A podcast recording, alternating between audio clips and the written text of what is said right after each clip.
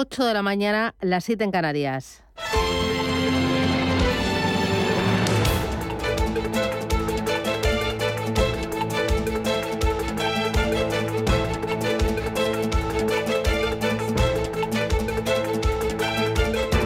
Capital Intereconomía, con Susana Criado.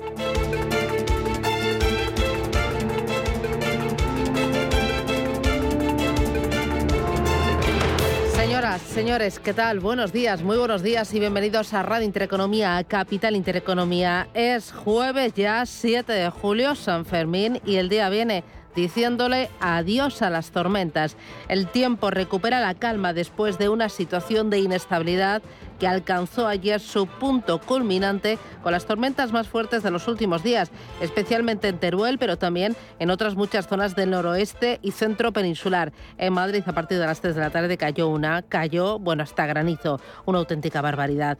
Eh, hoy quedarán nubes en el País Vasco y también en Navarra. El viento soplará de levante con algunas rachas fuertes en el sur de Andalucía y en el resto de España volverán a recuperarse algunos grados. Hoy en La Coruña 24 de máxima, 30 en Barcelona, en Bilbao otros 24, en Madrid 33 y en Valencia esperamos para este jueves 30 graditos. ¿Cómo viene la jornada? ¿Cómo viene el día? Bueno, varias cositas. Uno de ellos, amenaza sindical, alza de sueldos con el IPC o si no, otoño caliente. Sí, hay una guerra sindical, sí, o es lo que se plantea, una guerra sindical si no se garantiza el poder adquisitivo de los trabajadores. Sin tapujos, ayer las dos principales organizaciones sindicales, UGT y Comisiones Obreras, volvieron a lanzar una advertencia a la patronal y a la propia ministra de Asuntos Económicos.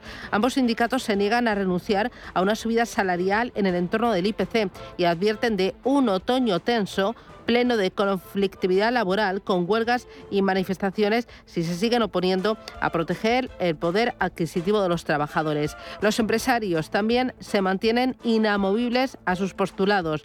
No niegan que los sueldos tienen que subir, pero dicen sin revisiones automáticas que generen un estadio mayor de inflación. Ayer Nadia Calviño no lograba desencallar ese pacto de rentas y mientras tanto Yolanda Díaz se ponía de nuevo de parte de los sindicatos y acusaba a la patronal de bloquear las subidas salariales mientras la inflación sigue al alza. Para elevar aún más la tensión, la vicepresidenta volvía a reclamar una revisión del salario mínimo interprofesional. Esto es lo que dicen eh, ese refrán castellano. ¿No quieres caldo? Pues toma dos cazas. El otro, eh, dos tazas. El otro gran asunto, el tema de, la energía. Bueno, Europa dice que la nuclear y el gas sí son ya energías verdes. Em, Bruselas reconoce que ni el gas ni la energía nuclear pueden considerarse como neutrales en su acción sobre el medio ambiente, pero defiende su papel como actividades de transición dentro del proceso de descarbonización de la economía, que sirva como puente al despliegue masivo de las energías renovables. La Comisión Europea establece como plazo el año 2030 para seguir invirtiendo en gas y plazo 2040 para seguir invirtiendo en la nuclear. Aquí Francia defiende contra viento y marea la energía nuclear y se opone al gas. Alemania hace todo lo contrario y España se ha situado en el bando de los contrarios a la propuesta del Ejecutivo Comunitario. Esta votación además ha supuesto todo un mazazo para los grupos medioambientalistas que se habían congregado en la ciudad francesa de Estrasburgo, donde mm, tuvo lugar la votación y donde han abucheado en el hemiciclo a los eurodiputados tras conocerse ese resultado final. Hay una buena noticia, el PIB turístico que roza ya la normalidad y niveles pre-COVID. Ayer este Tour mejoraba sus expectativas para el sector en 2022 eh, frente a la previsión que ya tenía el pasado mes de abril. Estima que la mejora del segundo trimestre y las buenas perspectivas de la temporada de verano llevarán al sector a ingresar 150.000 millones de euros este año. Es un 98% de la facturación del año 2019. Regresar a cifras pre-COVID es muy positivo para la industria del turismo, muy castigada por la pandemia, pero también es muy positivo para la economía del país, para la economía en su conjunto. Y en los mercados, ¿qué es lo que tenemos? Bueno, el oro pierde esplendor y cae a mínimos de nueve meses, ha perforado los 1.800 dólares. Esto es que hay recesión a la vista. Hay que recordar que el oro llegó a tocar los 2.050 dólares la onza el pasado mes de marzo. Eh, ojo también al dólar. El dólar se aprecia y el euro se deprecia. El euro ha perdido un 12% de su valor frente a la moneda norteamericana. En lo que va de julio, la moneda continental se deprecia solo un 2,3% y aquí afectan varias cosas. Eh, los tambores de recesión más acusada en Europa que en Estados Unidos, la subida de tipos de interés con mayor ritmo en Estados Unidos que en Europa y también esa crisis energética que nos está afectando mucho más en Europa que a Estados Unidos. El petróleo también está bajando, ha vuelto a desinflarse y es por el mismo motivo, porque hay hay eh, síntomas o hay señales de una desaceleración intensa de la economía a nivel global y más en Europa. Se lo contamos, el día viene cargadito. Es eh, jueves y vamos ya con los titulares del día.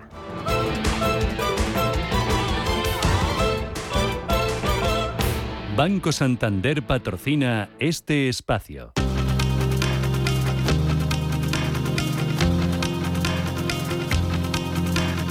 En Radio Intereconomía. Las noticias capitales.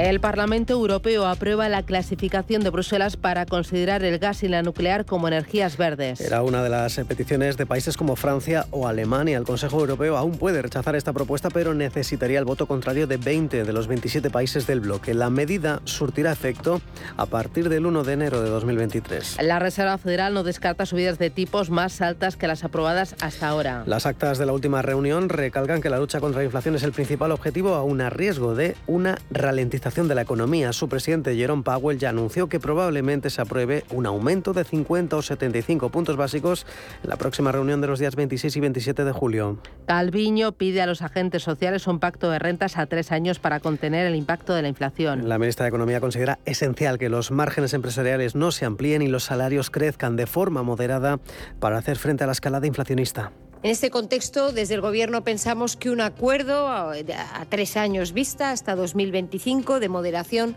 de las rentas empresariales y salariales es la contribución que necesita la economía española del diálogo social, siguiendo con esa tónica de responsabilidad y de compromiso con el país que han demostrado los sindicatos y los empresarios en estos dos años.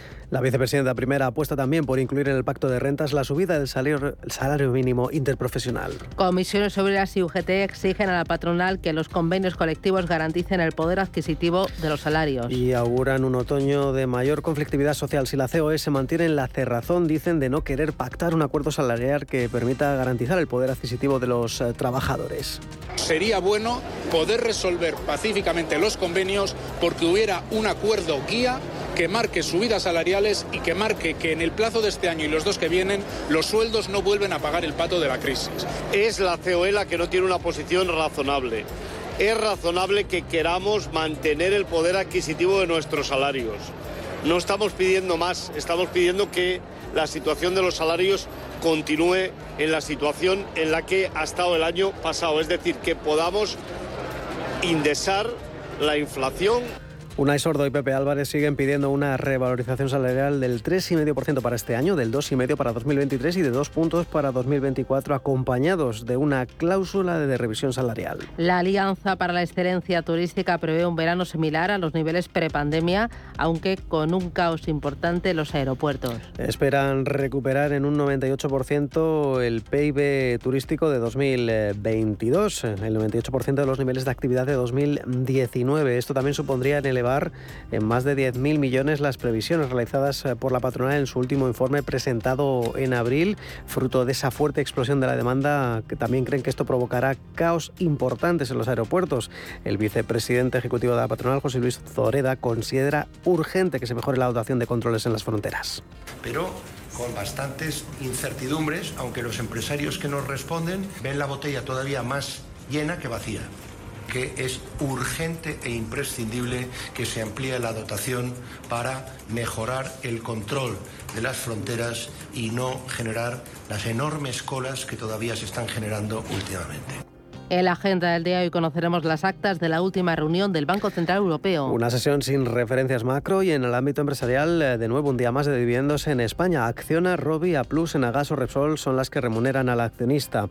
En Estados Unidos se publica el informe ADP de empleo de junio y la balanza comercial del mes de mayo. Los mercados avanzan de forma moderada tras conocer las actas de la Reserva Federal. Una sesión en la que el verde se impone en las plazas asiáticas, el Hansen de Hong Kong, la única plaza que continúa en negativo, está, está aminorando sus pérdidas. Ahora mismo son del 0,14%. Números verdes en el Kospi surcoreano, en el Nikkei de Tokio, en el índice de Shanghai. Una jornada en la que los futuros en Wall Street anticipan eh, subidas. Ahora mismo el 0,3%. Continúa bajando el precio del petróleo. El Brent se sitúa ligeramente por encima de los 100 dólares y el West Texas vuelve a estar por debajo de este nivel de los 100 dólares, 98,34. En las divisas el euro muy a la baja frente al eh, dólar, de nuevo en los mínimos de los últimos 20 eh, ejercicios, eh, un dólar 0,210 centavos y hasta ahora los futuros en las principales plazas europeas apuntan con fuertes subidas más de un punto porcentual para Londres, París, Frankfurt, Milán o el IBEX 35, un IBEX 35 que va a comenzar la sesión desde los 7.848 puntos después de perder ayer un leve 0,14% desmarcándose del resto de plazas del viejo continente. Y un asunto más para completar los titulares de este jueves 7 de julio. Miembros del gabinete de Boris Johnson acuden a Downing Street para pedirle su dimisión. Le han comunicado que han perdido su confianza, la confianza del partido y que de esta manera no puede continuar en el cargo. El primer ministro por ahora rechaza dimitir a pesar de la cascada de dimisiones en su gobierno.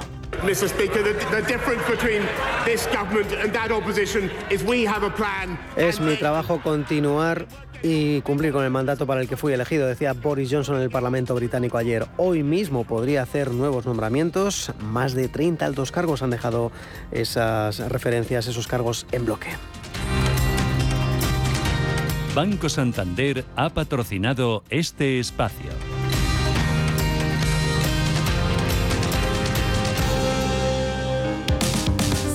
Te da por hacer más por el planeta de lo que ya haces, en el Santander calculamos tu huella de carbono y te mostramos proyectos sostenibles para compensarla desde la app. Si te da por ayudar más, Santander te ayuda a ayudar. Por si te da, Santander. Por ti, los primeros.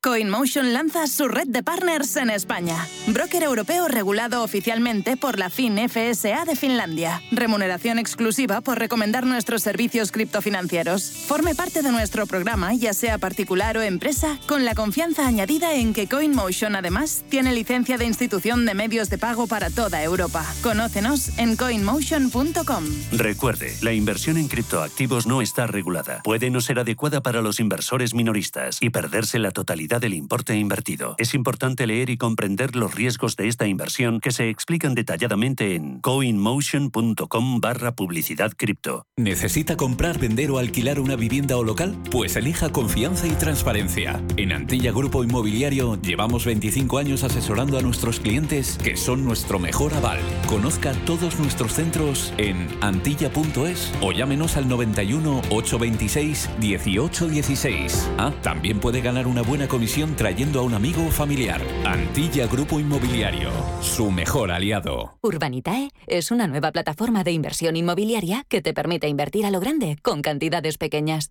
Uniendo a muchos inversores, logramos juntar el capital suficiente para aprovechar las mejores oportunidades del sector. Olvídate de complicaciones. Con Urbanitae ya puedes invertir en el sector inmobiliario como lo hacen los profesionales. Chicos, vamos. ¿Estáis listos? ¡Vamos! Sí, mamá, ya lo tengo todo. Una brújula para no perdernos por la jungla, abrigo para la expedición polar, un... no sé qué es, pero seguro que nos servirá.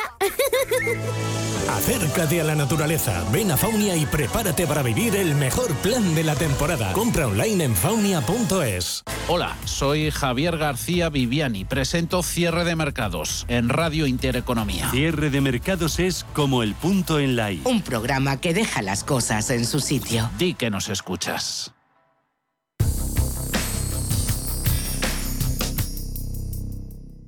DEPAM les ofrece hoy la noticia de innovación sostenible. El Parlamento Europeo ha aceptado el gas y la energía nuclear que se consideren como sostenibles durante ese periodo de transición a las renovables, tal y como propone la Comisión Europea. Con 278 votos a favor, 238 en contra y 33 abstenciones, no ha prosperado esa objeción de esas futuras reglas de la llamada taxonomía que pretende orientar las inversiones financieras en la Unión Europea hacia actividades económicas sostenibles. Luxemburgo y Austria ya han anunciado su intención de llevar ante el Tribunal Europeo de Justicia la propuesta de Bruselas al considerar de dudosa legalidad que el gas y la nuclear formen parte de la política de finanzas sostenibles de la Unión Europea, aunque ahora la última palabra la tiene el Consejo de la Unión Europea, que aún puede rechazar el enfoque del Ejecutivo Comunitario si antes de la medianoche del 11 de julio se oponen el 72% de los países, es decir, el 20 de los 27. Y esto sí, el Consejo, si no el Consejo no lo objeta, quedará precisamente aprobada. DEPAM les ha ofrecido esta noticia por gentileza del Centro de Inteligencia Sostenible de DEPAM.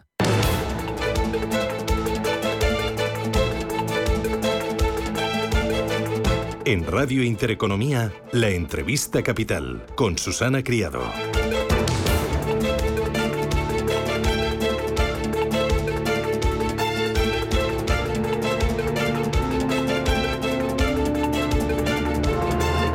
15 minutos de la mañana, esto es Radio Intereconomía. Vamos con la entrevista capital. Hoy vamos a mirar al sector turístico que ha colgado el cartel de casi lleno prácticamente en toda España. Hay una gran demanda nacional y también una gran demanda internacional que sobre todo la hemos visto y la estamos palpando desde el pasado mes de marzo. Don José Luis Zoreda es vicepresidente ejecutivo de Tour. Don José Luis, ¿qué tal? Muy buenos días. Buenos días. Mm, eh, ¿Volvemos a niveles prepandemia? ¿Perdón? Que volvemos a niveles prepandemia. Bueno, vamos a ver. Mm, estamos en una eh, coyuntura donde una huracán de aire fresco nos ha llegado de manera bastante imprevista a partir del mes de marzo, que sí nos hace pensar que si no se tuercen las cosas en el último trimestre del año, eh, podríamos llegar a cerca de un 98% de la actividad que tuvimos en el año 2019, que es el último año realmente con el que nos podemos comparar, el último año normal. Por lo tanto, sí nos estamos acercando en cuanto a facturación, en cuanto a actividad, en cuanto a nivel de demanda turística. No tanto así en cuanto a resultados, porque las empresas turísticas no son ajenas en su gestión de costes a la enorme inflación y a todos los sobrecostes que están teniendo. Pero en términos generales sí que podemos decir que desde el punto de vista de demanda va a ser un año próximo al último del 2019. Porque la demanda está tirando, ¿no? Hay cierto furor por viajar en todos los segmentos, en viajes familiares, en viajes de ocio, en viajes también de negocios y congresos, ¿no? Se está notando desde el pasado mes de marzo que había una demanda embalsada y hay ganas. Sí, la verdad es que algún empresario con el que tuvimos la oportunidad de hablar recientemente decía que estaba como percibiendo en sus establecimientos una llegada creciente de turistas como si no hubiera haber un mañana. Y bueno, sí, esa demanda esbalsada eh, de repente se ha disparado en la medida que han se han restringido, perdón, se han, se han levantado todas las restricciones en Europa, los niveles de vacunación en toda Europa ya dan un escenario bastante consistente y España pues ha seguido presentándose como un destino seguro y por lo tanto la suma de todos estos elementos con un ahorro eh, y una demanda embalsada ha hecho que se haya disparado la demanda como usted muy bien decía desde el mes de marzo. Me decía que está preocupado por los costes. Los costes se están incrementando también en todos los segmentos. Sí, claro, los costes, eh, las empresas turísticas no son ajenas a muchos de los costes que están subiendo, los costes energéticos, los costes alimenticios, incluso en algún caso también los costes laborales, eh, y los empresarios apenas están pudiendo trasladar a precios alrededor de un 24% de esos sobrecostes. Por lo tanto, eh, por cada unidad vendida, que es cierto, tienen un 24% de costes solamente o sobrecostes que han podido trasladar a los precios. Eso lo que hace es mermar sus márgenes y mermar sus resultados. Aún así, los precios que pagamos los consumidores finales también se están encareciendo. ¿No existe el riesgo de que ese encarecimiento o el que ustedes intenten trasladar aparte de el aumento de costes al cliente final, pinche esta euforia?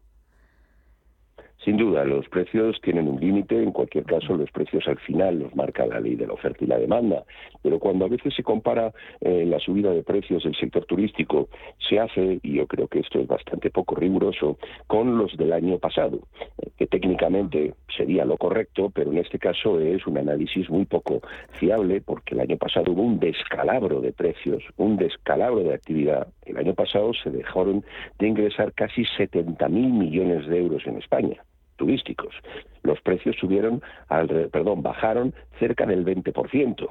Por lo tanto, en estos momentos hacer comparaciones 2022-2021 pues no son muy exactas ni son muy precisas. Lo que hay que hacer es con relación al año 2019, que es el último año normal. Si hacemos esa comparación de subida de precios, todos los precios de la economía en general española han subido un 10,5%. Los del sector turístico se han quedado en un 6,5%. Con lo cual, eso es un promedio. Los que más han subido los precios son los hoteles, que están en torno a un 8%, y, mm, sin embargo, tienes las líneas aéreas que todavía no han llegado a recuperar los precios que tenían en el año 2019. En síntesis, sí se están subiendo los precios, como no podían ser menos, primero porque partían de un escenario bajísimo en el año 2021 y segundo porque se están acusando unos sobrecostes operativos crecientes que hay que tratar en la medida de que comercialmente sea posible, de trasladarlos a precio, porque si no las rentabilidades bajan. Hay otra pata que me interesa y es el empleo. ¿En qué nivel está el empleo del sector turístico? ¿Se han recuperado niveles prepandemia? Eh, ¿También hay apetito por la contratación? Vamos a ver, eh, efectivamente, es otra prueba de nueve que cierra un poco el análisis. El empleo al, mes de junio ya se ha recuperado prácticamente los mismos niveles que tenía prepandemia, pero con un elemento eh, muy favorable desde el punto de vista de lo que supone la vocación empresarial en el sector turístico por mejorar el empleo. Se han mejorado 46 puntos la provisionalidad, la temporalidad. De nuevo, somos el sector que en este año, desde que se ha entrado la reforma laboral, más ha vencido la temporalidad con eh, las nuevas fórmulas y las nuevas contrataciones que ha ido optando el sector turístico. Con lo cual, la buena noticia es que efectivamente hemos llegado a los niveles de contratación prepandemia y además hemos mejorado 46 puntos lo que era la temporalidad del sector. En cuanto a las dificultades que todavía existen y son ciertas para poder encontrar personal adecuado, primero, eh, no es una cuestión eminente y única española, sino que es una, un problema que está acusándose en toda Europa. Eh, no hay más que ver todos los problemas enormes que estamos teniendo en aeropuertos en, en distintas partes de Europa, porque el sector turístico, al haber tenido un bajón tan considerable en toda Europa en los últimos dos años, tuvo que hacer reducciones fuertes de personal. Ahora se ha encontrado con una recuperación mucho más acelerada de la prevista y se está encontrando con dificultades de poder encontrar personal adecuado. Y por terminar, donde en España más se está acusando esta problemática de las dificultades de personal para el sector es en las islas, básicamente en los archipiélagos y muy especialmente en Baleares, donde encontramos muchísimas dificultades de personal de temporada que quiera ir, no tanto porque la retribución y el sueldo no sea acorde a sus expectativas, sino porque se ha disparado los precios del alojamiento porque han vuelto a irrumpir de una manera escandalosa las viviendas de uso turístico, situando los precios de los alquileres fuera de la oportunidad del mercado laboral. Esto disuade que mucho personal de temporada de la península que iba a trabajar a las Menorcas e Ibizas, Baleares, pueda encontrar un lugar digno o con el sueldo muy correcto que tenía en mente pueda pagarse un alojamiento acorde. Mm, así que el sector mejora adecuadamente, pero hay algunos puntos que deberíamos superar. Uno de ellos, el tema de los alojamientos turísticos, y el otro que le preocupa mucho a usted, ayer le escuchaba en la rueda de prensa, es el tema de los aeropuertos y, la necesidad de eh, dotar con mayor controles y más personal para que no se produzca ningún caos, ¿no? Y, que todo fluya bien, ¿no? Mm. Es correcto. Quizá no supe expresarme adecuadamente o la percepción que ha mm, traducido la prensa era como que este el Tour eh, denuncia eh, una gestión caótica de los aeropuertos. No, no es así. Es decir, en absoluto. Es decir, no es nada que podamos imputar al, al gestor aeroportuario AENA, sino dentro del contexto que subliminalmente planeaba la respuesta, que era menudo caos, y eso sí que son caos, en los aeropuertos de Schiphol, en los aeropuertos de Gatwick, en aeropuertos ingleses, donde por falta de personal hay eh, huelgas constantes y continuas, hay reducciones de pilotos, hay reducciones de capacidad de auxiliares de vuelos, hay problemas en las facturaciones. Cuando llegas a España y dentro de ese contexto subliminal, el único problema que tenemos, que lo hemos tenido, pero afortunadamente se está resolviendo, pero no hay que poder bajar la guardia, es en facilitar con la mayor fluidez los tráficos y los tránsitos por aeropuertos de todos aquellos ciudadanos que requieren una atención policial, un control policial superior a lo normal, los extra Schengen. Y dentro de los europeos, todos aquellos que tienen en esta época del año una mayor demanda de turistas ingleses, como son los aeropuertos mediterráneos y algunos de las Canarias. Lo que mensaje que trataba de trasladar es lo que tenemos que evitar es que en España se nos pueda convertir en algunos aeropuertos puntuales algo caótico en la gestión exclusivamente de estos tráficos y de estos tránsitos. Porque esto si a lo mejor lo superpones al cliente que viene de, de, de Gatwick, que ha tenido que esperar dos horas en el aeropuerto, que se le ha retrasado la salida y llega a España y se vuelve a encontrar con un cuello de botella, al final te quedas con la percepción del único inconveniente o del último de los inconvenientes. Y España tiene que poder seguir brindando en sus aeropuertos la mejor imagen, tanto a los que llegan como a los que regresan. Claro, es que ese turista dice el año que viene no vuelvo, me voy a otro sitio que y además es que España eh, puede dar una imagen y debe dar una imagen mucho mejor eh, por nuestra economía, nuestro país y este sector que es una auténtica joyita. Don José Luis. si algo podemos presumir. Sí, sí, es de, no, iba a decirle de, que de si sector turístico. en España. Mm, ¿Mm? que de- es del- tener unas instalaciones sí. magníficas y por lo tanto no quisiera que acentuáramos en el problema de los aeropuertos como un problema de gestión de instalaciones. Es un problema puntual de esa sobrebanda eh, de ingleses no nos colapse en unos ciertos momentos estas instalaciones de primera. Don José Luis Zoreda, vicepresidente ejecutivo de Excel Tour, muchísimas gracias. Eh, me encanta escuchar que vamos por el buen camino, que recuperamos niveles, que quedan cosas pendientes, pero el sentimiento es bueno. Enhorabuena a seguir Por trabajando supuesto. y que tengamos una muy buena temporada de turismo en cuanto a turistas, en cuanto a ingresos, en cuanto a calidad y en cuanto a imagen. Muchísimas gracias. Un placer. Muchísimas gracias. Un lujo hablar con usted. Gracias. Hasta Gracias. pronto. Si mantienes la cabeza en su sitio, cuando a tu alrededor todos la pierden, si crees en ti mismo cuando otros dudan, el mundo del trading es tuyo. Trading 24 horas, un sinfín de oportunidades. Cuando ves la oportunidad, IG. Todas las operaciones conllevan riesgo. 76% de las cuentas de inversores minoristas pierden dinero en la negociación de CFD con este proveedor. Debe considerar si comprende el funcionamiento de los CFD y si puede permitirse asumir un riesgo elevado de perder su dinero. DEPAM, gestión activa, pioneros e innovadores en inversión sostenible. 20 años de experiencia en inversión responsable respaldan el compromiso de DEPAM como actor sostenible. En nuestro Centro de Inteligencia Sostenible compartimos nuestro conocimiento sobre esta tendencia estructural en el mundo de la inversión y las finanzas. DEPAM ASG Ilustrado. Conócenos en depanfans.com. Si necesitas una tasación oficial para solicitar una hipoteca, para una herencia, para conocer el valor de tu patrimonio, tu empresa es Global, con V de valor. Somos una firma líder en tasaciones oficiales homologadas y en servicios integrales de valoración, ingeniería y consultoría inmobiliaria, con más de 35 años de experiencia, rapidez online, rigor y garantía de servicio. Recuerda, Global se escribe con V de valor. Global.es. Bontobel Asset Management. Calidad suiza con el objetivo de obtener rendimientos superiores a largo plazo. En Bontobel Asset Management siempre estamos a la vanguardia de las inversiones activas en bonos y acciones. Para más información, entre en nuestra página web bontobel.com barra am. Bontobel Asset Management, su especialista global en fondos de inversión. Este verano en Cine Yelmo no te puedes perder. Tengo que averiguar quién soy. Thor, Love and Thunder. Mis días de superhéroe han terminado. Consigue tus entradas en nuestra app o en yelmocines.es y disfrútala en todos los formatos disponibles. Todos los dioses morirán. Recuerda, Thor, Love and. Ya en Cine Yelmo. Si te gusta el séptimo arte, Vivir de Cine es tu programa.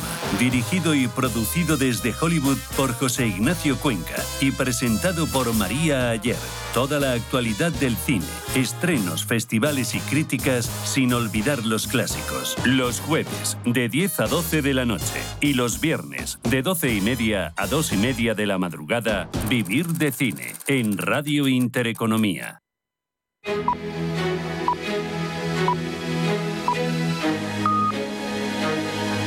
En Radio Intereconomía, la tertulia capital con Susana Criado.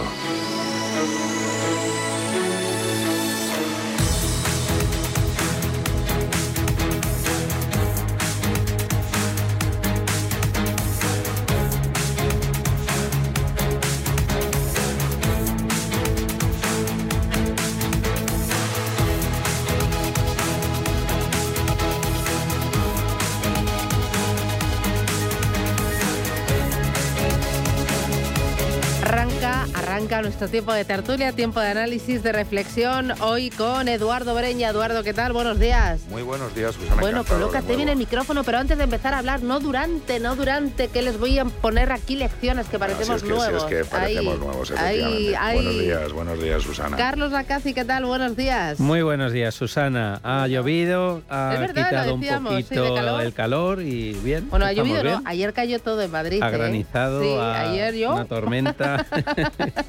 Pero bueno, después de la tormenta siempre Viene viene la calma. Eso dicen, eso dicen. Y nos acompaña Javier Niederleiner. Javier, ¿qué tal? Buenos días. Hola, Susana, Que venía días. emocionado con lo de Rafa Nadal, Sí, ¿eh? sí, claro, buenas noticias. Tú decías lo del PIB turístico, que es una magnífica noticia, sin ninguna duda. Y además gana Rafa Nadal. ¿Qué más queremos?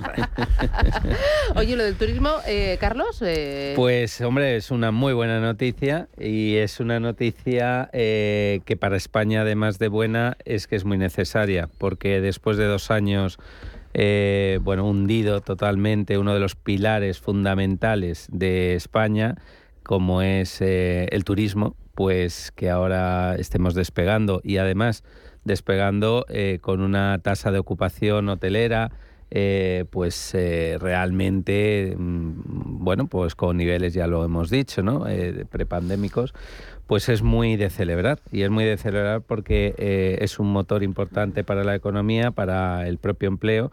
Y lo que hay que esperar es que el pico del verano no solo se quede ahí, sino que en el resto del año la ocupación pues eh, tenga estos niveles. ¿no? Claro, eh, hablaba yo de la subida de precios, todo lo estamos notando cuando reservamos nuestras vacaciones o apartamento, hotel o el avión, o bueno, ya llenar el depósito de gasolina ni lo cuento, que nos han subido los precios. Y decía eh, José Luis, el responsable de, de Esceltur, oye, es que esto no hay que com- compararlo con el año pasado, sino con 2019 y a nosotros también los costes nos han subido a doble dígito, más del 20%. Sí, no, no, no queda más remedio. Lógicamente, el sector servicios tiene que repercutir todo lo que le ha subido los costes, de, sobre todo, fundamentalmente. Fíjate, yo hablo mucha gente con tal, sobre todo la energía eléctrica. ¿eh? Es un coste que pasa como un poco, nos centramos en los carburantes. No, no, no, la subida de verdad para todo el sector servicios es el coste de la energía eléctrica. Cualquier bar, cualquier establecimiento han tenido subidas de más del doble en el, gasto de electricidad y un establecimiento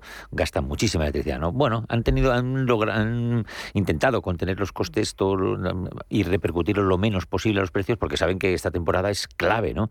Eh, la gente está muy por la labor de, como se dice vulgarmente, de, de dejarlo todo estas vacaciones porque llevan dos años sin vacaciones, ¿no? Entonces es un año realmente importante y el sector servicios yo creo que está, está haciendo lo posible para que no sea una desgracia que los precios ahoguen esta subida de este año. Claro, nos contaba que hay un auténtico furor de demanda nacional y demanda internacional porque todos nosotros estamos diciendo que nos quiten lo bailado, ¿no? Lo bailado, lo comido y lo bebido, que luego ya en septiembre vendrán curvas, pero de momento vamos a disfrutarlo. Bueno, es que nosotros no tenemos la responsabilidad, Susana, ni tú, ni ninguno de mis con- compañeros contertulios, ni ninguno de los oyentes tenemos la responsabilidad de adoptar las medidas necesarias. Evidentemente hay que actuar y hay que actuar rápido. Eh, aunque sí que es cierto que cuando muchas veces se habla de la tormenta perfecta, yo soy cauto, porque las tormentas perfectas suelen aparecer sin que se sepa. Acordémonos de la quiebra de Lehman Brothers, la subprime, es decir, algunas cosas eh, que son muy perjudiciales para la economía global aparecen como un champiñón. Es decir, es el resultado de una concatenación de hechos. Ahora sí que es cierto que todos los hechos que estamos viviendo pueden producir eh, una recesión y hay que adoptar medidas. Yo creo francamente que quizás a lo mejor lo, más deseable sería que la Unión Europea se adoptase medidas eh, urgentísimas para no depender de los combustibles fósiles eh, y no ser tan dependientes precisamente de ese alza de precios que se puede esperar en, invierno, que es un poco yo creo que a lo que te referías. En invierno lo que más me preocupa es el precio de la energía, por lo que hablamos, subida de inflación, etcétera, etcétera. Se pueden acometer yo creo que medidas y es lo que hay que hacer. Bueno, entre las medidas, un pacto de rentas. Quiero que escuchéis a Calviño y quiero que escuchéis también a los sindicatos que amenazan con un otoño caliente vamos a, apoyar y ayudar a que se produzca ese pacto teniendo en cuenta todas las medidas que ya hemos puesto en marcha desde el Gobierno para la contención de los costes de la energía y para el mantenimiento de las rentas de los colectivos vulnerables y los sectores más afectados. Sería bueno poder resolver pacíficamente los convenios porque hubiera un acuerdo guía que marque subidas salariales y que marque que en el plazo de este año y los dos que vienen los sueldos no vuelven a pagar el pato de la crisis. Es la COE la que no tiene una posición razonable. Es razonable que queramos mantener el poder adquisitivo de nuestros salarios. No estamos pidiendo más, estamos pidiendo que la situación de los salarios continúe en la situación en la que ha estado el año pasado, es decir, que podamos indesar la inflación. ¿Qué te parece la postura de los sindicatos, Carlos? Vamos a ver, los sindicatos eh, mm, muchas veces parece que, miran para, otro lado. O sea, en el pacto de rentas yo creo que es eh, necesario en los tiempos que ahora mismo nos tocan vivir. También es verdad que el pacto de rentas eh, a mí me falta un, un tercer actor, empresarios, sindicatos y el gobierno. Y, y el gobierno puede incidir en rebajar la presión fiscal y los costes de eh, bueno, pues seguridad social, etcétera, que no asfixien, por otro lado, también a los empresarios. Con ese tercer actor, con esa tercera pata, pues yo entendería que ese pacto de rentas podría eh, ser necesario y podría ser oportuno. ¿eh? Pero los sindicatos muchas veces miran a una realidad que no es la que estamos viviendo. Más de lo mismo, más de lo mismo. Los sindicatos eh, son absolutamente populistas, absolutamente vendidos al gobierno, eh, que es, porque es la mano que les da de comer, ¿no? Entonces no tienen ni viven a esos ajenos, no saben que si tú haces que bueno, ahora están amenazando con un otoño sí, que caliente. Sí, pero, es que lo que no miran es más allá. lo que porque están si tú... luchando es para garantizar el poder adquisitivo de los trabajadores, que se les suba como la inflación. Sí, perfecto, pero es que no se están dando cuenta de una cosa. Por ejemplo, y lo pongo muy claro, eh, esta inflación no es una inflación de demanda, es una inflación de oferta, están subiendo los costes, ¿no? Si toda una empresa que ya de por sí está bastante ahogada porque le han subido los costes a lo bestia, le hace subir los salarios a niveles de IPC, ¿qué haces? Que quiebre la empresa, ¿no? Entonces, si quiebra la empresa, lo que hacen es destruir empleo. Totalmente. Entonces, eh, ¿de qué estamos hablando? O sea, miran por el populismo, es decir, pero tú no puedes mirar por la empresa que es la que te da trabajo. Si tú te cargas la empresa, te cargas el trabajo, que es lo más importante.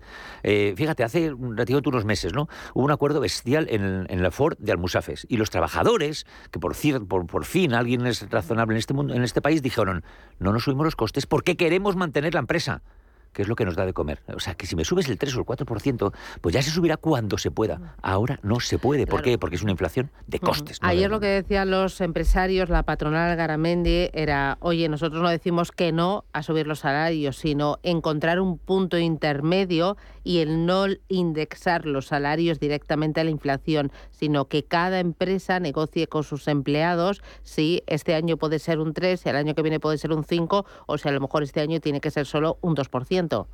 Estoy totalmente de acuerdo con lo que ha dicho eh, el anterior interviniente, el, el contertulio. O sea, Javier. Me, Javier. O sea, a mí me parece, Javier, que has dado en el clavo. Yo creo que es lamentable. Y además, eh, para mí, me parece que rechazable esa, esa opinión populista, ese querer siempre atraer hacia uno el beneficio de, digamos, de, no sé, mm, el beneficio de la lucha por los trabajadores, como muy bien has dicho tú, los que realmente son eh, representantes de los trabajadores, lo que quieren es que no cierren empresas, que la gente mantenga sus empleos. Y luchar por los derechos de los trabajadores, sí, Susana, pero con sensatez. Lo que no se puede pretender es indexar, porque la empresa no se puede comer toda la inflación, por una sencilla razón, porque estamos en un mercado global y competitivo, que quede claro a todo el mundo, y no competimos solo con empresas españolas, sino con empresas que producen mucho más barato y con unos costes de, personal y producción mucho más pequeños. Oye, ayer eh, Yolanda Díaz se colgaba diciendo eh, que, bueno, subida otra vez de salario mínimo interprofesional, no sé si este es el, momento más adecuado. Pues hasta el infinito y más allá. o sea, si esto es gratis, o sea, el, hecho de seguir eh, con brindis al sol y diciendo que todos los empleados, bueno, pues tengan un salario pues no sé, de 1.500 euros, yo es que, vamos, me encantaría, pero la realidad no es esa. La realidad es que el coste, como bien están diciendo mis compañeros, eh, empresarial, los costes laborales ya están disparados. Si a eso sumamos que la presión fiscal es plenamente confiscatoria ya en España, realmente eh, no es viable. Entonces, eh, bueno, pues que si el gobierno quiere plantear una subida del salario mínimo interprofesional, que lo haga por lo menos bajando los impuestos y los costes salariales a los, a los, eh, a los empresarios, a los autónomos, porque si no, ¿de qué, ¿de qué va a valer? De que se vaya a destruir más empleo. Me voy a publicidad. Eh, sé que tenéis muchas ganas, que hoy habéis desayunado fuerte y venís con el, con el empuje de Nadal.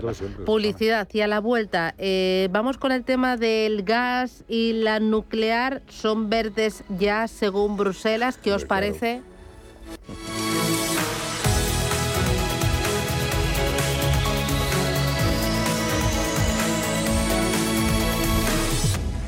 Muévete con Alquiver y preocúpate solo por tu negocio, sin sorpresas, sin penalizaciones y con todo incluido en una sola cuota. Visita alquiver.es y elige tu vehículo. Ya sabes que la inteligencia artificial te busca la ruta más rápida. Calculando ruta. Te propone música en base a tus gustos. E incluso te aspira a la casa cuando no estás. ¿Pero sabías que ahora también puede recomendarte la mejor inversión? El nuevo asesor digital inteligente de Renta 4 combina la inteligencia artificial con la experiencia de nuestros gestores para crear una cartera de fondos más sólida y personalizada. Entra en r4.com y descúbrelo. Renta 4 Banco. ¿Quieres más?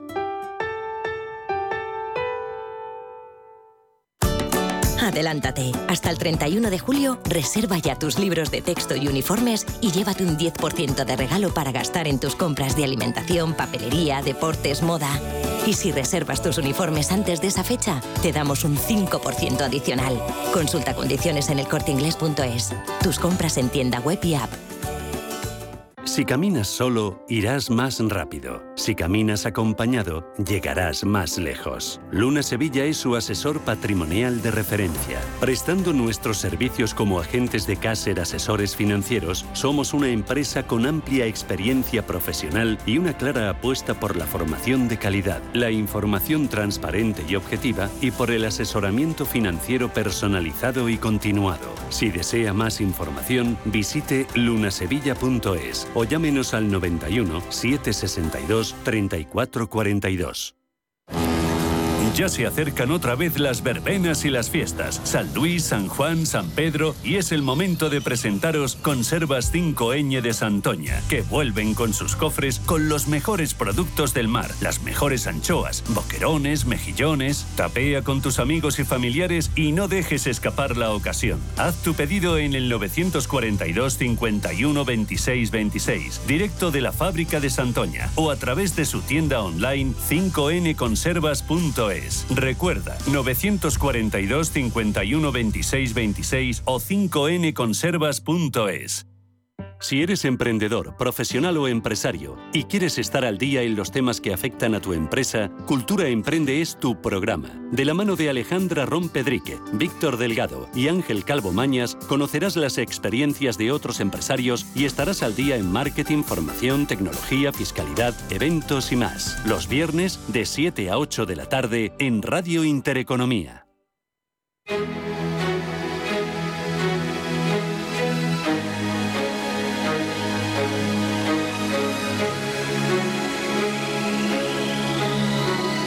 En Intereconomía, la tertulia capital. Oye, el gas y la nuclear son verdes ahora. Eh, hombre, más que verdes yo lo diría es que son necesarias, ¿no? Eh, bueno, eh, nos hemos dado cuenta, nos hemos dado cuenta de la tremenda eh, tremendo caos en el que nos sumimos tener tanta dependencia de, de, los rusos, por ejemplo, ¿no? Entonces nosotros que teníamos una potencia bestial en energía nuclear, que no dependíamos de eso, eh, por otra vez los populistas, pues no la cargamos, ¿no? Bueno, pues eh, una manera de intentar volver a promocionar esa energía nuclear tan necesaria, tan barata, es un poco pues declararla verde, ¿no? El, gas, pues bueno, pues un poco por meterlo en el mismo paquete, ¿no? Tarde, tarde como siempre, ¿no? Pero bueno, más vale tarde que nunca, ya lo dice el refrán. La verdad es que es eh, una desgracia que todo se politice en España, eh, normalmente además con tendencias siempre de un mismo color, en este caso no el verde, sino el de la, de la izquierda, eh, no sé si morada o de qué color, pero es una pena, eh, Susana, porque al final, si España eh, no hubiera cerrado las nucleares, pues a lo mejor ahora estaríamos hablando de otra cosa y de otras inversiones. Por otro lado, ¿qué sucede ahora con todos los, eh, bueno, la inversión en renovables que se ha quedado ahí estancada y que ahora, bueno, pues eh, con este giro también inesperado, veremos a ver qué pasa, porque mm, metieron todos los huevos en aquella cesta. Bueno, es lo que sucede también con el sector automóvil. Al, al principio el diésel era lo más eh, lo mejor, lo más limpio, ahora lo criminalizan, mañana será, en fin, vamos dando palos, si no de ciegos, sí, pues de ese ideario político que no es en base a, a la realidad tampoco.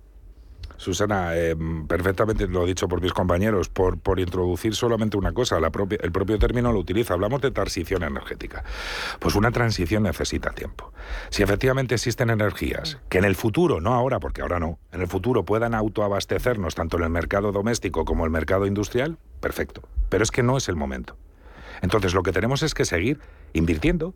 Uh -huh creando ese tipo de instalaciones de generación tradicional, térmicas, eh, ciclos combinados de gas, eh, por supuesto, mantenimiento de, de, nucleares, si no, a lo mejor la creación de algún reactor como ha hecho Francia, porque es que necesitamos garantizar nuestra producción para el consumo. Es que es tan fácil como eso. Y todo esto coincide con el anuncio por parte de Macron de nacionalizar EDP. ¿Cómo lo interpretas? Bueno, pues que eh, es un guiño ahora mismo para los que nuevamente en España estaban eh, y siguen por la labor de nacionalizar las empresas. Lo que ocurre es que eh, yo creo que cuando se nacionaliza una empresa en España, corremos más peligro que en otro que en otro país como pueda ser Francia y lo digo porque aquí nacionalizar significa sacar una bandera también de ese ideario político al que yo me refería antes que más que por el interés eh, de la economía española eh, significa llevárselo a su ascua, ¿no? Entonces, mmm, pues eh, lo interpreto que para Francia puede venir bien, pero que esto si se replicara en España me daría cierto reparo uh -huh. y porque yo creo en la libertad de mercado antes que en cualquier nacionalización pública. Uh -huh. Oye, para terminar, Eduardo, Eduardo es abogado y también es el presidente del Sindicato de Minoritarios de Duro Felguera. Sí, Tenemos eh, novedades, ¿verdad? Tenemos en noticias recientísimas. El, el martes pasado eh, estuvimos, tuvimos la Junta General de Accionistas y simplemente lanzar un mensaje claro a los accionistas. Quedó claro porque, porque se puso de manifiesto, alcanzamos, gracias a Dios, un 3,1%, fuimos determinantes en la Junta, tuvimos eh, casi un 30% del peso del voto en la Junta y el CEO y el Consejo pues anunció, además de, una, de un incremento de la contratación, anunció la entrada de un socio industrial en breve, ¿no? Eh, hablamos de septiembre, octubre, noviembre, es decir, este año. Lógicamente eso va a necesitar una ampliación de capital. Y ahora los minoritarios tenemos que exigir. No nos podemos eh, quedar parados y que desciendan por nosotros. Tenemos lógicamente que participar en la negociación de las condiciones de entrada de ese socio, conocer a ese socio, sentarnos. El CEO, de hecho, nos invitó personalmente, ¿no? A en breve tener esa reunión y esperemos que así sea. Es decir, esto es una relación bidireccional, el Consejo necesita del apoyo de los accionistas y nosotros, el SAM, el Sindicato de Accionistas Minoritarios, evidentemente estamos por el bien de la empresa, pero tienen que tendernos la mano porque si no, pues eh, Las consecuencias son imprevisibles, Susana. Y que nos vamos, Javier Niederleiner, Carlos Lacaci, Eduardo Breña, muchísimas gracias. Os veo en forma. Gracias, feliz eh, Día de los Sanfermines. ¿Los habéis visto? Hoy 7 de julio, no, San Fermín. ¿no? Viva San Fermín. Viva San Fermín. Viva San Fermín. Bueno, sí. teníamos, llevábamos Claro tres sí. años, ¿no? O No, dos, dos, dos, dos. Uy, pero se ha hecho muy Sí, largo. porque el del 19 Pues sí que- hecho muy Yo largo. soy muy taurino, claro que sí, hay que respetar la tradición y la cultura española. Que nos vamos. Gracias. A por el jueves. Muchas Adiós. gracias. Adiós, hasta luego.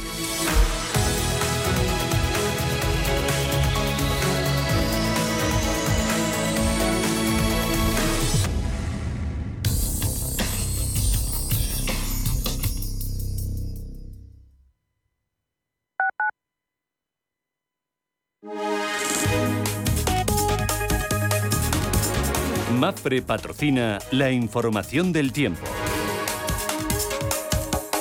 En el norte de Galicia y en el Cantábrico, cielos poco nubosos, aunque no se descartan algunas precipitaciones débiles. En el resto de la península, en Baleares y en Canarias, predominarán los cielos soleados. En general, las temperaturas ascenderán, aunque se esperan cambios ligeros en el Mediterráneo y en Baleares, donde las máximas descenderán. Se alcanzarán los 35 grados en las zonas del sur y en el interior de Cataluña. MAPFRE ha patrocinado la información del tiempo.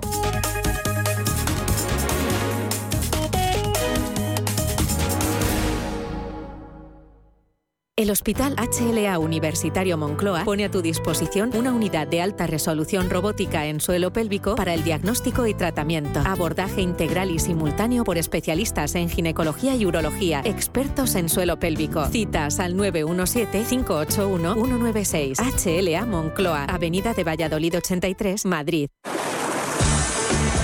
Qué bien nos sienta cumplir años en Acuópolis Villanueva de la Cañada. Por nuestro 35 aniversario tenemos muchas sorpresas. Siete nuevas atracciones para disfrutar a lo grande y también nuevos restaurantes. Consigue tu entrada online desde solo 19,90 euros. ¿Qué le diría Cervantes al presidente del gobierno o Voltaire a la oposición? Descúbrelo junto a toda la actualidad cultural en el Marcapáginas, en Radio Intereconomía. Todos los sábados a partir de la una de la tarde. El Marcapáginas, con David Felipe Arranz. Porque la cultura también puede ser divertida. Los mercados financieros. Las bolsas más importantes. Información clara y precisa. Esto es Radio Intereconomía.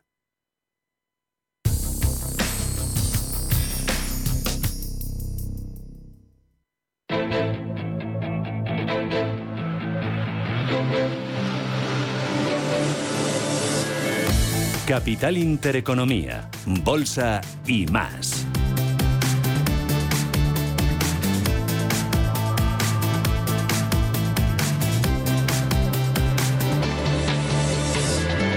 Ocho minutos, llegamos a las nueve de la mañana, preapertura Ángel Lozano. ¿Cómo viene el jueves? Muy buenos días de nuevo con una subida al futuro del IBEX 35 del 0,8%. Hoy el primer objetivo es recuperar la cota de 8.000 puntos después de tres sesiones consecutivas de caídas. Tenemos tregua en el desplome del euro y tono alcista de anoche en Wall Street tras las actas de la Fed, unas actas en las que el Banco Central reiteró una postura dura contra la inflación y dijo que otro movimiento de 50 o 75 puntos básicos al alza en el precio oficial del dinero sería apropiado en la reunión de finales del mes de julio. Ayer el euro cayó a mínimos de 20 años en 1,016 dólares. Y este jueves los inversores van a estar pendientes de la publicación de otras actas, las de la última reunión de política monetaria del BCE. En España el Tesoro subasta obligaciones a 10 años y pagan dividendo a Acciona, Robi, Enagas y Repsol, pendientes del sector eléctrico después del anuncio de nacionalización total del grupo EDF que ayer hizo el Ejecutivo francés. En Estados Unidos vamos a conocer balanza comercial, paro semanal y la encuesta ADP de empleo no agrícola del mes de junio. Prima de riesgo en 107 puntos básicos, rentabilidad del bono a 10 en el 2,32. En Europa el día. El día viene con eh, subidas. Eh, De momento los futuros apuntan con avances en torno al eh, más del 1%. 1,1%, en Frankfurt, Londres, Milán, el Eurostock 50 creciendo un 1,2%, además del FTSE 100 londinense en una jornada en la que hemos conocido el índice de Halifax de, ventas de hipotecas, también la tasa de paro en eh, Suiza se mantiene en el 2,2% sin cambios y en una jornada en la que también hemos conocido cómo la, la producción industrial en Alemania se ha desacelerado bruscamente en el mes de mayo, ha aumentado tan solo un 0,2%, una jornada en la que hay que estar atentos a compañías eh, como ArcelorMittal y ThyssenKrupp, han tenido una rebaja de recomendación por parte de Jefferies, además de una rebaja de precio objetivo, también muy atentos a EDF después de que el Estado francés haya mostrado su posición de aumentar hasta el 100% el eh, capital, una jornada en la que también tenemos rebajas de recomendación para Río Tinto y también los efectos del gas y de la guerra de Ucrania en eh, compañías como Shell y Unicredit. Su consejero delegado ha confirmado que trabajan en una desconexión progresiva de Rusia. Sin embargo, Shell ha mejorado el valor de sus activos. Eso en cuanto a Europa. Venimos de un cierre en Asia con mayoría de ganancias. El Hansen de Hong Kong eh, finalmente con una corrección del 0,18% en una jornada en la que los futuros en Wall Street apuntan en positivo. 0,2% arriba el Dow Jones de Industriales, el S&P 500 y el tecnológico Nasdaq crece hasta ahora un 0,28%. Es una jornada en la que no se esperan, eh, no se han desvelado cambios ni anuncios sobre los aranceles en esa reunión que tienen programada Anthony Blinken y Juan eh, G. Y por lo demás, el euro cotiza al alza frente al dólar, un dólar 0,203 eh, centavos. Kim Abril es presidente y gestor de Draco Global SICAP. Kim, ¿qué tal? Buenos días. Hola, muy buenos días. ¿Y hoy del mercado qué esperas? Pues yo espero que siga este eh, tono... Kim, estás tocando el teléfono y no te oigo bien. si puedes no moverte, por favor. Perdón. Eso, ¿Mejor ahora? Claro. Digo, yo, es que estamos en directo. Este- vale, ¿cómo ves hoy el mercado? Pues yo espero que siga este tono positivo, eh, porque parece que se está implantando la idea de que, aunque parece que estamos en recesión, pues esa recesión sería poco profunda, ¿no? Y eso pues puede animar animar a los a los mercados, ¿no? Entonces, eh, yo veo esta semana positiva, los datos macro que han ido saliendo son positivos, la lectura ahora será las publicaciones de resultados, porque si hay recesión o desaceleración, eso se tiene que empezar a ver ya en los resultados empresariales y sobre todo en las guías de los próximos trimestres que aún no se está viendo, sobre todo en las grandes compañías americanas. El euro, ¿cuánto más puede bajar frente al dólar? Pues si va poco a poco desapareciendo este miedo a una recesión profunda, pues el dólar debería em, dejar de empezar a subir, ¿no? Si la Fed deja de ser agresivo en tipos porque la inflación cae, porque caen las commodities, ¿no? como está cayendo el petróleo y el cobre, pues eh, el dólar debería dejar de, subir. Eh, parece que estamos en un momento interesante eh, y todo yo creo que se va a desencadenar con el dato de publicación del PIB del segundo trimestre americano, que creo recordar es el 13 o el 15 de julio. ¿no? Por tanto, no creo, estamos cerca de saber un, hacia dónde vamos, yo creo. ¿Y el descenso del petróleo es porque refleja ese escenario de recesión económica? Sí, la caída de las commodities con el petróleo es porque descuenta una recesión. Pero cuidado porque los mercados, sobre todo el Nasdaq, que si te fijas ha estado subiendo últimamente, lo que ha descontado es pues una recesión leve, ¿no? Entonces, parece que el entorno está cambiando, pero yo creo que habría que esperar a ese dato del segundo trimestre. ¿no? Muy bien, pues Kim Abril desde Draco Global SICAP. Gracias y que tengas buen negocio. Buen día. Muy bien, gracias.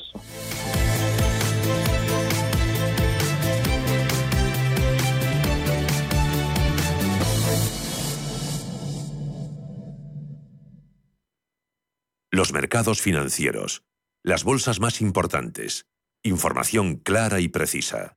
Esto es Radio Intereconomía.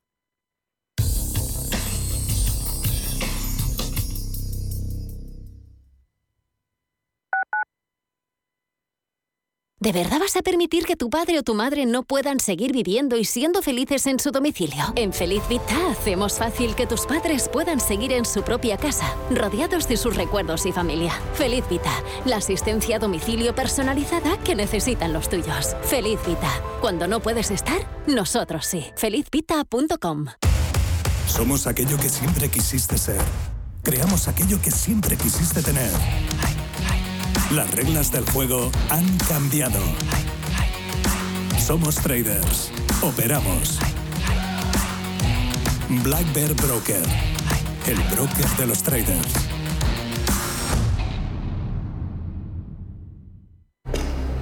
Ford Kuga híbrido enchufable. Carga cuando frenas, mientras conduces y cuando lo enchufas. Pasa al siguiente nivel en la vida real. Consigue el híbrido enchufable más vendido en Europa con Ford Renting sin entrada y con todo incluido por 14 euros al día. Con seguro, mantenimiento integral, vehículo de sustitución, plan Moves 3 incluido. Solo hasta fin de mes, condiciones en Ford.es. Ford Kuga, acercando el mañana. Son dos pandas que han nacido en Madrid. Mamá, ¿qué canta? Es una canción que sonaba cuando yo era niña, sobre Chulín, el primer bebé panda nacido en el Zoo de Madrid. Ahora son dos los bebés pandas. ¿Te apetece conocerlos? Ven a disfrutar de nuestro 50 aniversario con los gemelos panda. zoomadrid.com por otros 50 años compartiendo historias. Prístino es una casa de comidas contemporánea situada en el Paseo de Eduardo Dato 8 de Madrid. Nuestra carta incluye platos madrileños tradicionales y se completa con sugerencias del día, carnes y pescados, callos, verdinas, potajes, pisto, rabo de toro. Contamos con una amplia terraza. Prístino, Eduardo Dato 8. Reservas en el 91 737 36 40 y en restauranteprístino.com.